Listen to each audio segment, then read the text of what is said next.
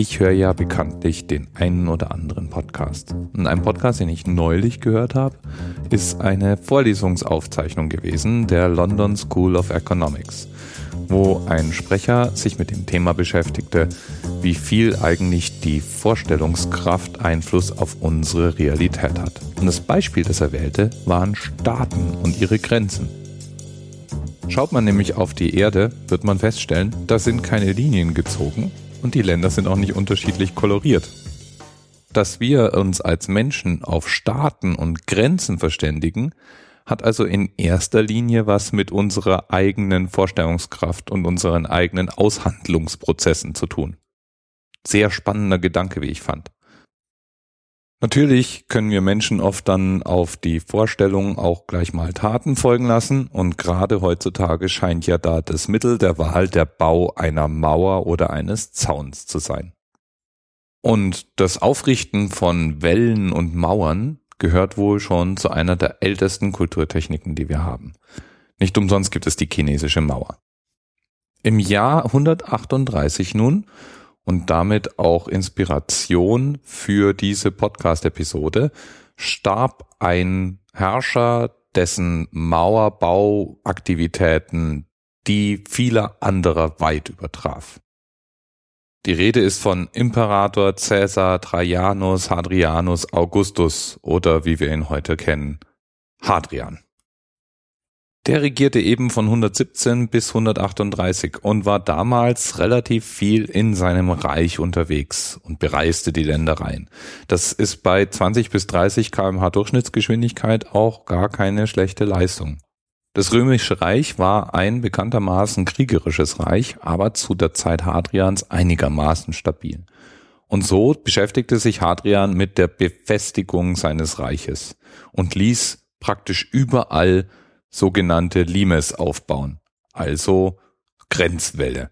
Das konnte mal ein aufgeschütteter Erdwall sein, das konnten mal aufgerichtete Holzzäune sein, waren aber oft auch bis zu fünf oder sechs Meter hohe Steinwände.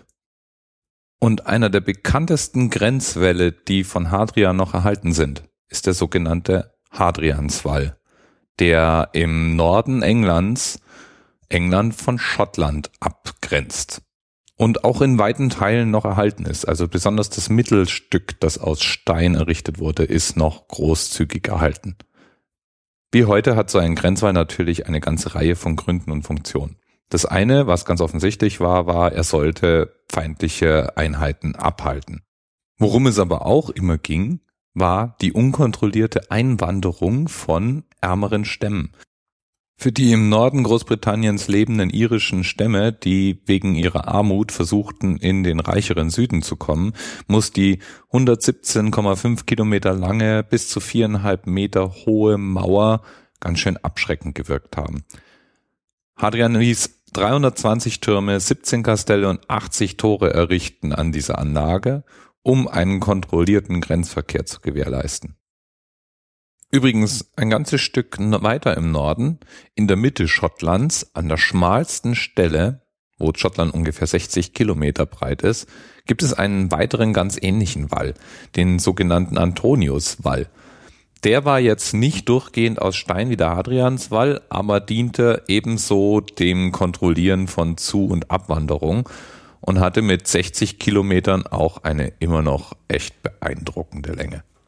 Was auch noch beeindruckend ist, während der Hadrianswall durchaus einige Jahre, ich glaube zwölf Jahre oder so gebraucht hat, bis er gestanden ist, war der Antoniuswall in zwei Jahren hingestellt. Es dauerte dann noch ein bisschen, bis man die begleitenden Anlagen auch noch fertig hatte, aber zwei Jahre für einen 60 Kilometer Grenzzaun ist schon mal eine Hausnummer, die, wenn man die Zeit damals bedenkt, durch und durch beeindruckt. Die sogenannten Limites, das ist die Mehrzahl von Limes, umschlossen praktisch das gesamte damalige römische Reich, waren aber natürlich nicht lückenlos. Das heißt, manchmal waren das Naturgrenzen, manchmal war es einfach nur ein Fluss, manchmal waren auch einfach Befestigungsanlagen in Sichtweite zur nächsten Befestigungsanlage ausreichend. Denn jede Grenze, die sich mit dem Außenreich, also den Barbaren, den Raum teilt, galt als Limes. Egal jedenfalls, ob es eine Mauer, eine Palisade oder einfach nur ein Grenzposten war, der Limes hatte mindestens neben der militärischen auch noch eine symbolische Bedeutung. Signalisierte er doch jedem Heranreisenden, dass hier das römische Reich begann, mit all seinen Prinzipien und Errungenschaften, zum Beispiel Rechtssicherheit. Wenn man in dieses Reich einreisen wollte, dann hatte man das gefälligst über einen Grenzposten zu tun. Und wenn man das über einen Grenzposten machte, ordnete man sich damit den Gesetzen des Reiches unter. Wenn man es nicht über einen Grenzposten machte, war man automatisch ein Gesetzesbrecher. An den Limites entlang haben sich dann aber auch viele der heute noch existierenden Städte gebildet, denn es waren gleichzeitig natürlich wie immer als Grenzanlagen und Grenzstädte interessante Marktplätze, interessante Begegnungsorte und Orte von kultureller Vielfalt. Auch am Main verlief mal ein großer Befestigungswall. Der sogenannte obergermanisch-rätische Limes ist mit 550 Kilometern derzeit das größte Bodendenkmal der Welt und wie auch der Hadrianswall und der Antoniuswall Weltkulturerbe der UNESCO. Tja, was machen wir jetzt daraus? Die Politiker heute bauen ja jetzt wieder Mauern. Trump will bei Mexiko eine Mauer bauen. Die Türkei baut im Augenblick ernsthaft eine Mauer Richtung Syrien. Israel hat eine Mauer gebaut. Und das alles basiert auf der Annahme und letztlich der Vorstellung, dass wir ein Recht haben, einen Boden, auf dem wir stehen, zu umzäunen und andere Menschen vom Betreten abzuhalten.